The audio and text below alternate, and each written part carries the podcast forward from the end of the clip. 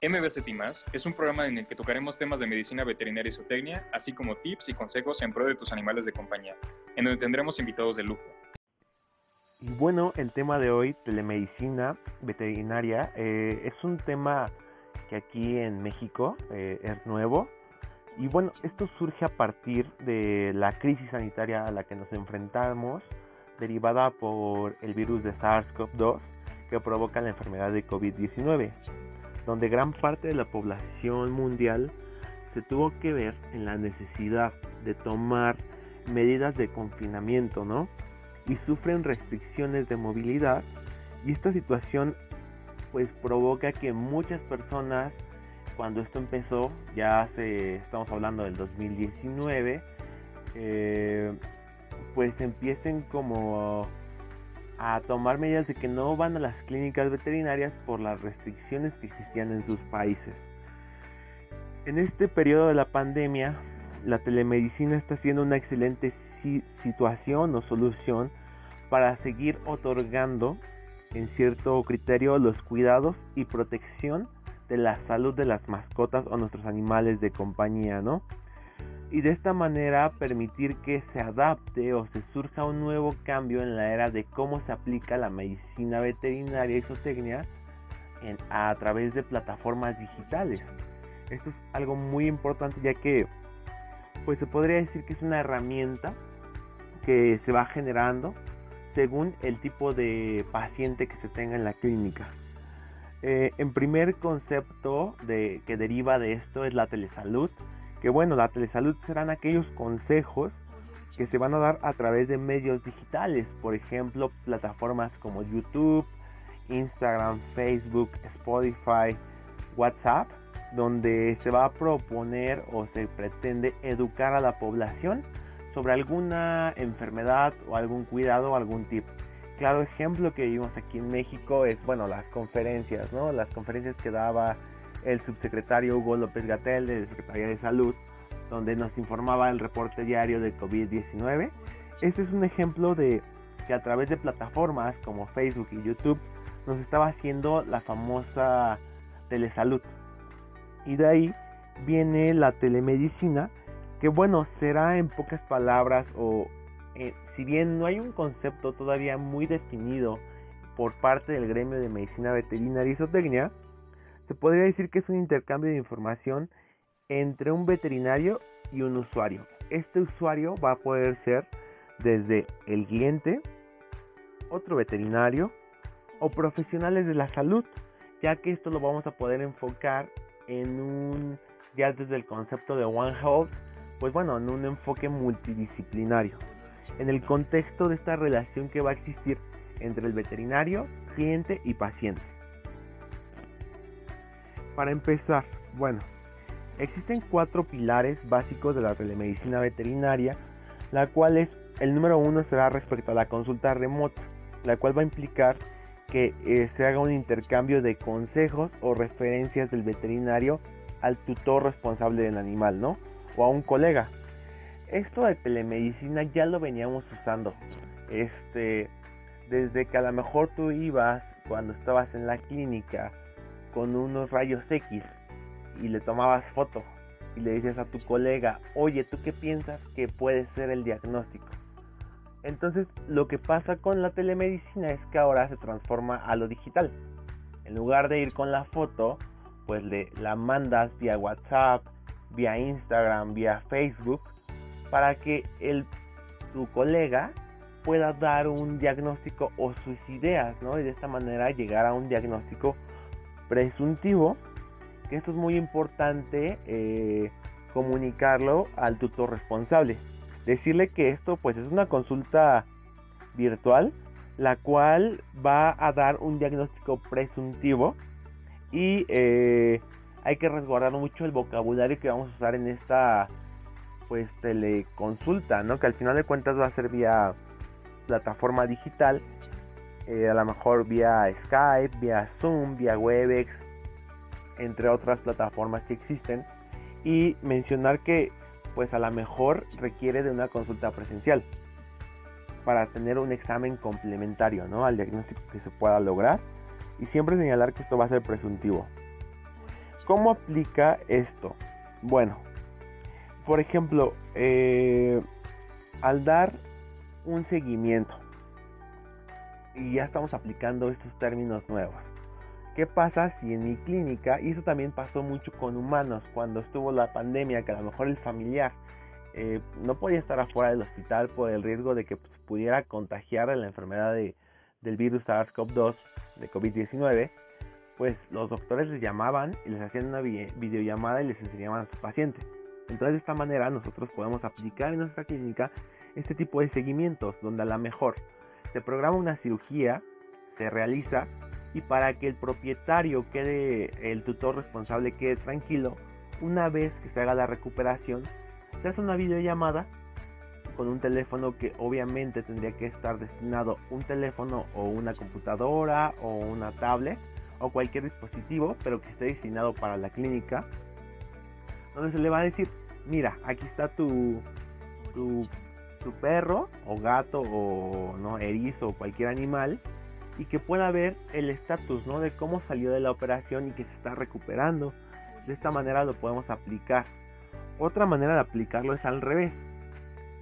Ya se hizo la cirugía, se dio de alta al paciente, se pusieron los puntos, pero queremos nosotros como médicos y médicas veterinarias o tecnistas tener un seguimiento, ver cómo van las suturas a lo mejor, cómo va la cicatrización.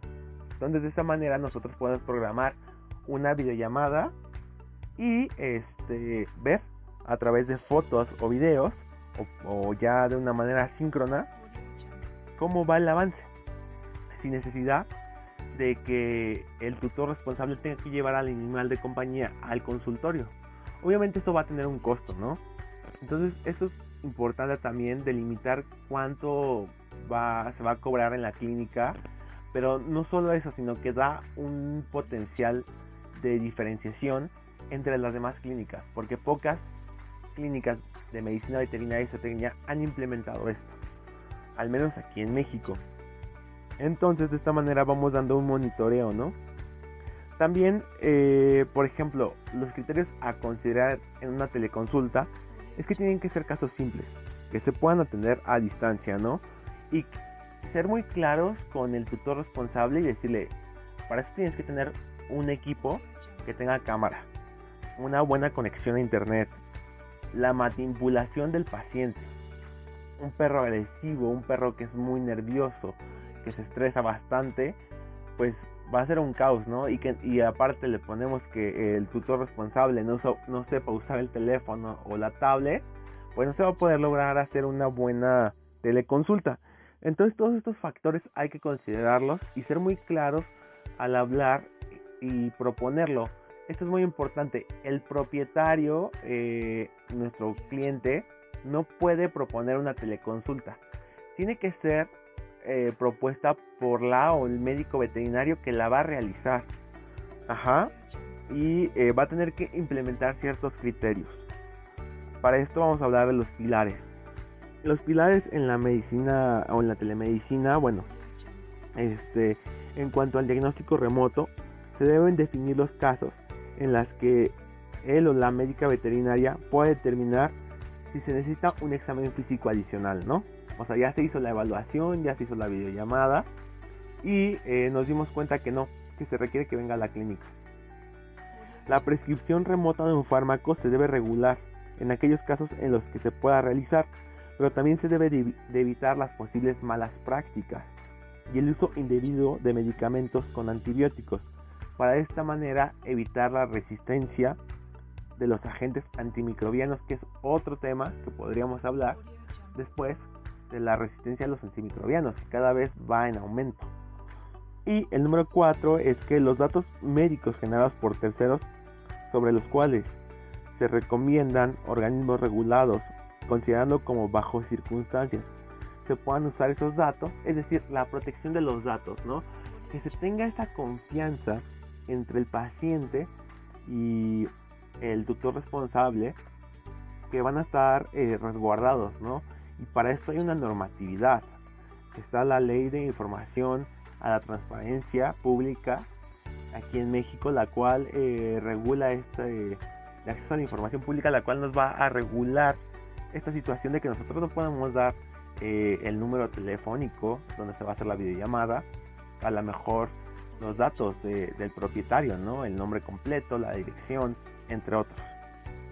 ¿Qué ventajas tiene la telemedicina? Eh, bueno, para el médico veterinario clínica veterinaria es una oportunidad de ofrecer servicios innovadores y que ya lo mencionábamos, va a ser diferenciador a otros negocios.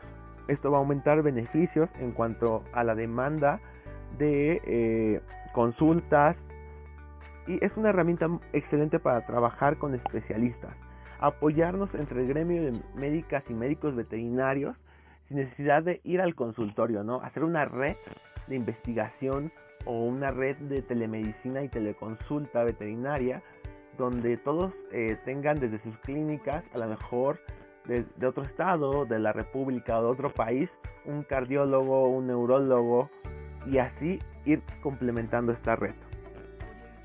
De esta manera es una solución a, a que pues se tenga esta que no se tenga que esperar a que llegue el dermatólogo que con la simple hecho de hacer una videollamada, mandarle todo el expediente, las fotos y todos los videos que ya se recabaron, él pueda ayudarnos sin necesidad de esperar a que llegue.